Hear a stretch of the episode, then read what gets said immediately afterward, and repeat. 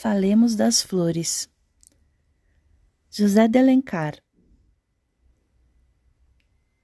Escrita em 25 de novembro de 1855. Falemos das flores. O que é uma flor?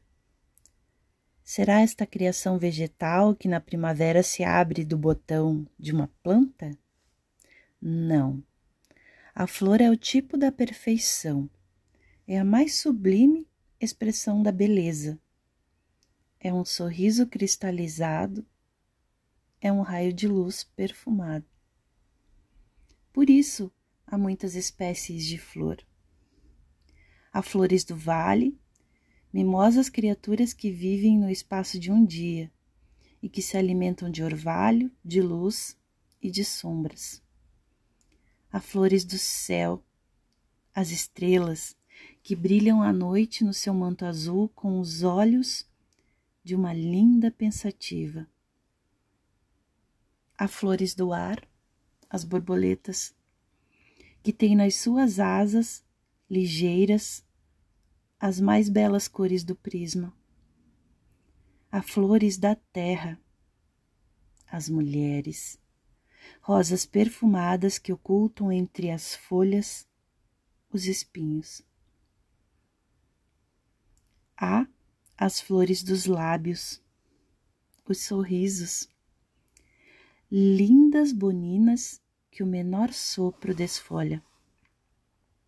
Há flores do mar, as pérolas, filhas do oceano que saem do seio das ondas para se aninharem no seio de uma mulher morena. Há as flores da poesia, os versos, às vezes tão cheios de perfumes e de sentimentos como a mais bela flor da primavera. Há flores da alma, os sentimentos, flores a que o coração serve de vaso e as lágrimas de orvalho.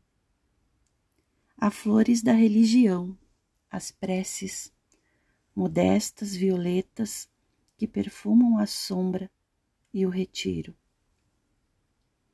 Há flores da harmonia, os gorjeios, que brincam nos lábios mimosos de uma boquinha sedutora. Há flores do espírito, os zigue-zagues que nascem sobre o papel como rosas silvestres e sem cultura.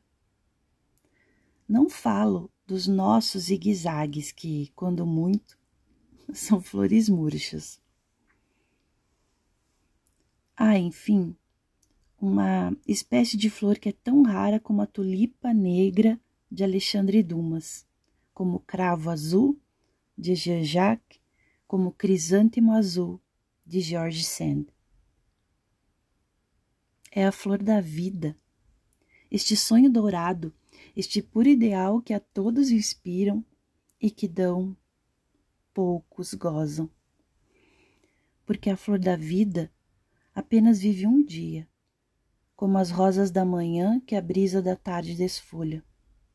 E quando murcha, deixa dentro da alma os seus perfumes, que são essas recordações queridas que nos sorriem ainda nos últimos tempos de existência. Para uns, a flor da vida nasce nos lábios de uma mulher, para outros, no seio de um amigo. Feliz do caminhante que à beira do bosque por onde passa, colhe esta florzinha azul, espécie de urze cingida de uma coroa de espinhos.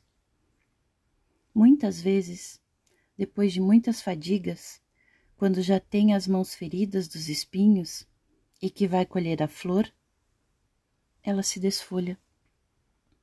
O vento soprou sobre ela, um verme roeu-lhe os estames. Até aqui tenho visto o mundo pelo prisma de uma flor, mas não se deve iludir com isso.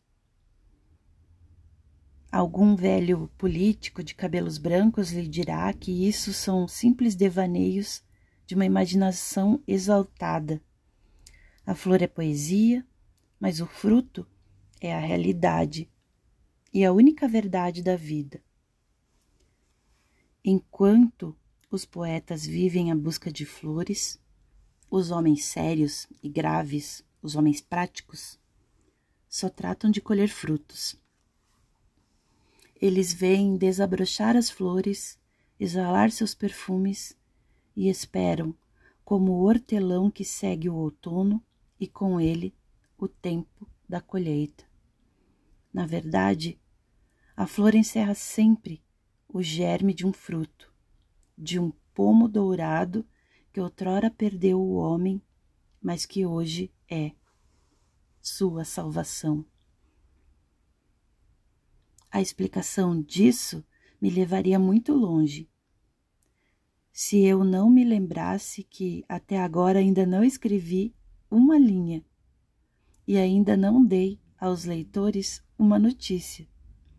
Mas, a falar a verdade, não me agrada esse papel de notícias de coisas velhas, que todo dia os leitores veem reproduzidas em jornais, na corte em primeira, segunda e terceira edição. Poderia dizer-lhe que depois da pandemia vai se revelando uma outra epidemia de divertimentos realmente assustadora.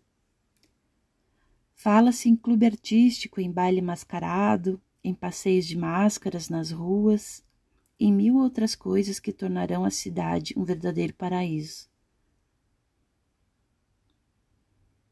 Neste tempo, não terão trabalho de escrever tiras de papel, preferirão ir ao baile, ao passeio, ao teatro, colher flores que hão de formar o buquê de domingo.